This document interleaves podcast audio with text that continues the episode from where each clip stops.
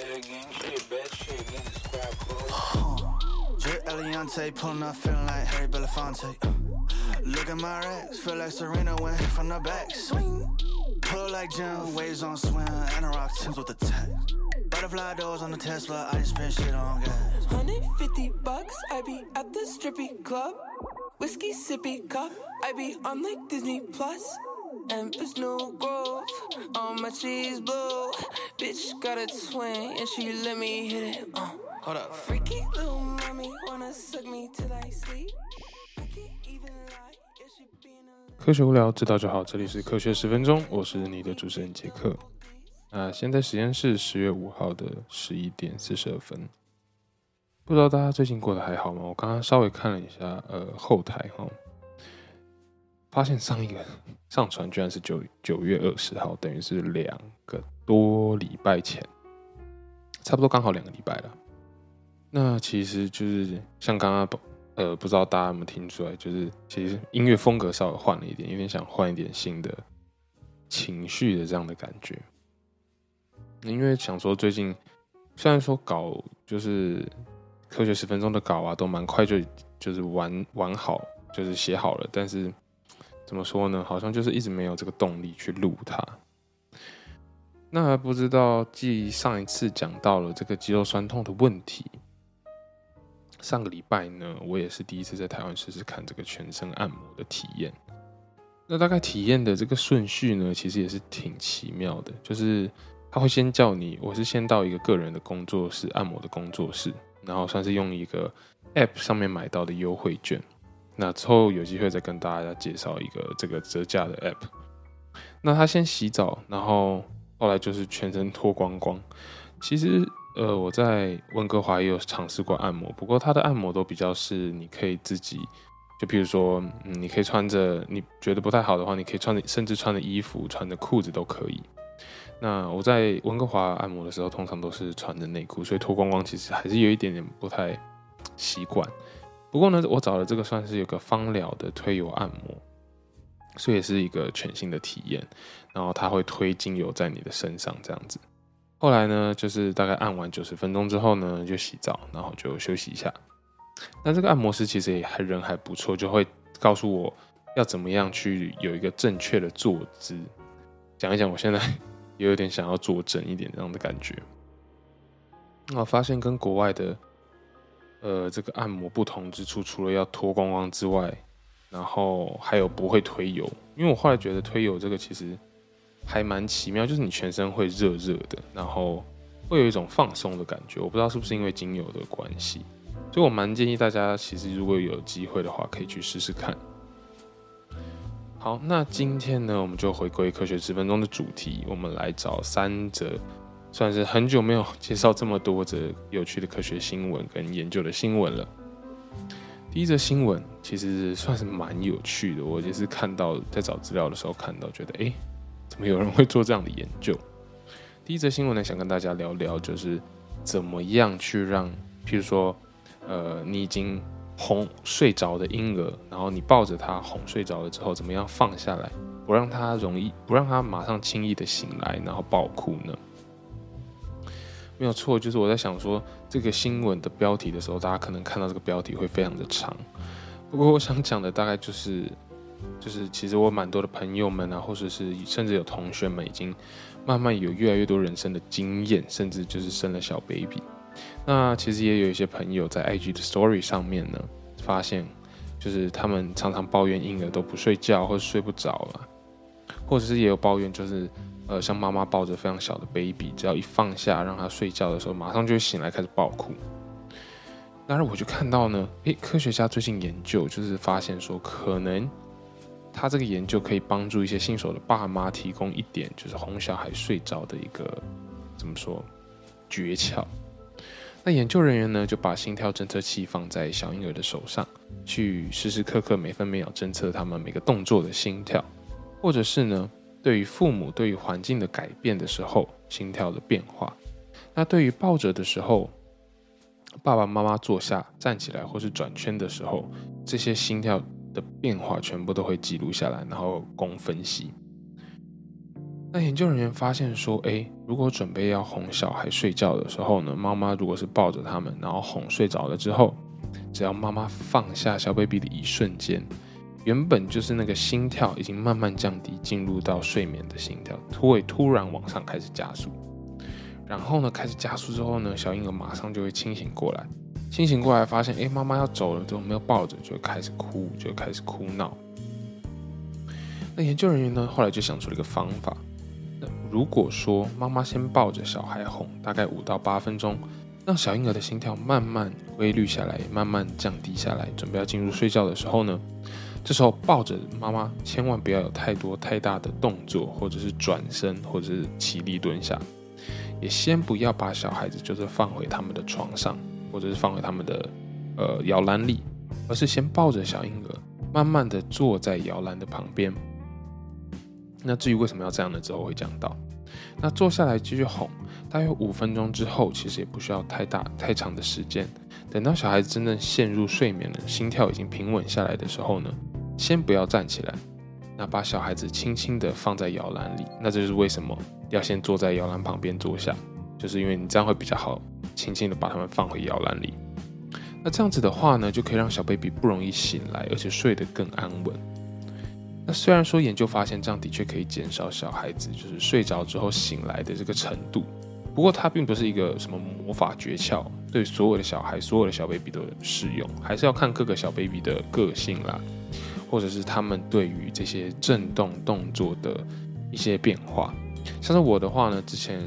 呃有听过，就是有小 baby 就是啊很好很好哄睡，然后就是你不管怎样，你就把它放放下来，他累了他就睡着了，也是有。那我其实个人是比较希望未来有这样更多的更类似有趣的研究出现，可以帮助这些新手爸妈呢更简单、更容易的去哄小孩子睡着。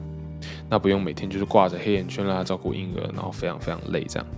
那如果听众有什么新奇有趣的方法，或者是有用的，自己实际测试过的，都可以私信科学十分钟，那让我来分享给其他听众，或是我的朋友，那帮帮就是每天睡不够的这些人。好，那第二则新闻呢？诶，我们又讲回咖啡。我知道之前讲过咖啡的好处，不过这次真的是有一个就是帮助心血管。健康的这个好处的研究出现，那不知道各位听众有没有觉得喝咖啡的习惯？我相信还蛮多的，因为咖啡算是这世界上最普及的一个饮料。那不一定只是为了要提振精神，或者是保持清醒，每个人喝咖啡的这个目的不一样。像我的话，纯粹就是对咖啡的味道就有点情有独钟的感觉。那最近呢，预防心血管疾病的其中一个期刊，它出了一个研究。告诉大家说，诶，每天喝两喝两到三杯的咖啡呢，其实可以延长寿命，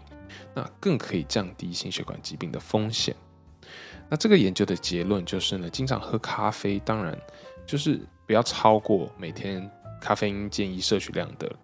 的的这个量了。那每天喝两到三杯的话呢，其实是可以降低心血管疾病跟降低死亡的风险。那研究中呢，其实包含了一些心律不整啦、心血管的疾病啊。然后跟不同咖啡类型的类别都有区分开来。那试验者呢是四十到六十九岁的呃年成年人，那表示说他们除了去除就是年轻心血管还是新的就是这这些心血管还是新的还是健康的这个因素，因为是四十到六十九岁嘛，所以他他们想办法去去除掉这个年轻人就是不呃年轻的因素排除在外这样子。那这篇研究的心血管疾病其实有包括了冠状动脉的心脏病啦、心肌梗塞啦、缺血性的一个中风心脏病之类的，总共有四十五万人参与这样的一个实验。那研究人员呢，先发给试验文的人员说，问他们每天喝多少咖啡啦，包括就是冲泡式咖啡啦，或者是一般的咖啡店的咖啡，还是你是滤挂型的咖啡？那依照不同的量、不同杯数都做一个分类。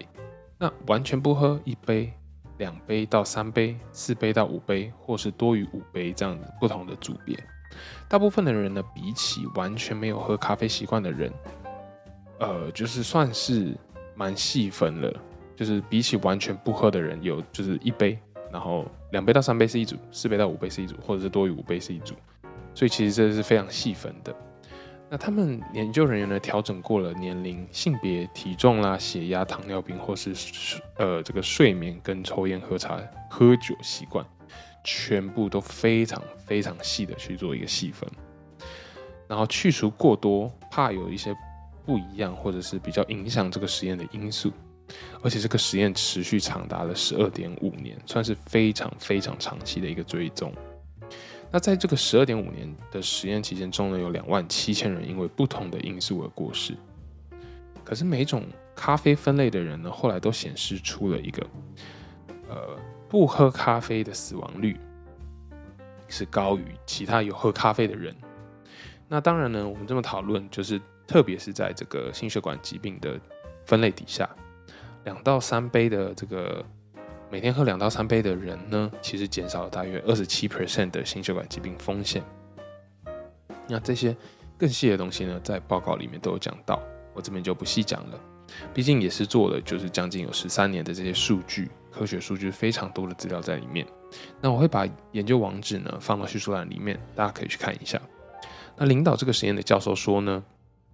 其实咖啡呢含有一百种以上的生物活性分子的成分。那这些成分综合起来呢，导致我们发现说，对喝咖啡呢，对身体是非常有益的，甚至有健康的、有抗氧化的作用，尤其是对心血管疾病的风险的下降、增加这些存活率呢，其实都有正向的好处。那第三则新闻呢，其实稍微轻松一点，然后大家也知道，可能。我在以前的新闻呢，有介绍过蛮多狗狗的新闻，因为我其实蛮喜欢狗狗的。那这则新闻也是有跟狗狗有关，而且跟它的嗅觉也有关系。之前我们就讨论过，狗狗呢可以闻出 COVID 的确诊案例，或者是狗可以利用狗狗的嗅觉呢去做很多不一样的事情。发现狗狗的嗅觉越来越厉害，连我们人类压力的程度，它们都可以判断得出来。可能有些养狗的主人感觉得到，如果你今天的情绪波动很大啦，焦虑很大啦，或是压力很大的时候，你家的狗狗其实会有一些不同于平常的反应。其实呢，它们就是用人类所散发出的味道来去判断这个人情绪的起伏或者是压力的大小，连陌生人的压力都可以判断得出来，所以不一定只是主人。那狗狗的嗅觉呢，比起人类要灵敏好几千倍。而人类在压力大的时候，其实对于身体的汗腺或者是内分泌会散发出一种不同的气味，这种气味呢，狗狗是可以认得出来了。所以这个实验，这个研究其实证明了狗狗并不是用看的，或是用听你的语气而去感受到你的压力，而是用闻的。实验里面呢，总共有三十六个人，然后还有四只狗狗跟七百二十种不同的味道。实验人员呢会搜集受试者还没有开始给他们做一个。数学的现实问题的这个流汗跟气味的样本，那为什么要让他们做数学这个很难的现实数学问题呢？就是要让他们有压力这样子。那呃，这些人做数学问题之前跟之后会有这个流汗的气味样本做比较，那给狗狗去闻这两种味道，很明显的呢，在压力大的那组的味道，狗狗会明显的表现出一些焦虑，然后尝试去安抚这个人的这个行为。在七百二十种这个不同味道的实验呢，其实有九十九十四 percent 的准确率，他们都可以分辨出压力的气味，而且会告知研究人员。所以狗狗并不像我们人啊，是用这个视觉去观察世界，或者是跟人互动，他们是用整个嗅觉去看待这个世界的。希望在未来呢，可以因为有更多类似的实验，让我们去看开展更多狗狗的嗅觉相关的应用跟他们的用途。那这集的问题呢，其实是我跟呃回来跟台湾呃不是跟台湾回来台湾之后呢，跟爸爸讨论到了一个问题，就是近期兴起的 quiet quitting，就是所谓的静默辞职，到底会不会导致社会的不进步？那我们下一集就来碰触一点，就是有关社会科学人文方面的议题。那今天的节目就到这，喜欢科学十分钟的听众不要害羞去 IG 或是 Apple Podcast 留下你的五星跟评论。想提供什么有趣的科学主题，都可以来私信跟我说。那科学十分钟，我们下次见喽！我是 Jack，Peace。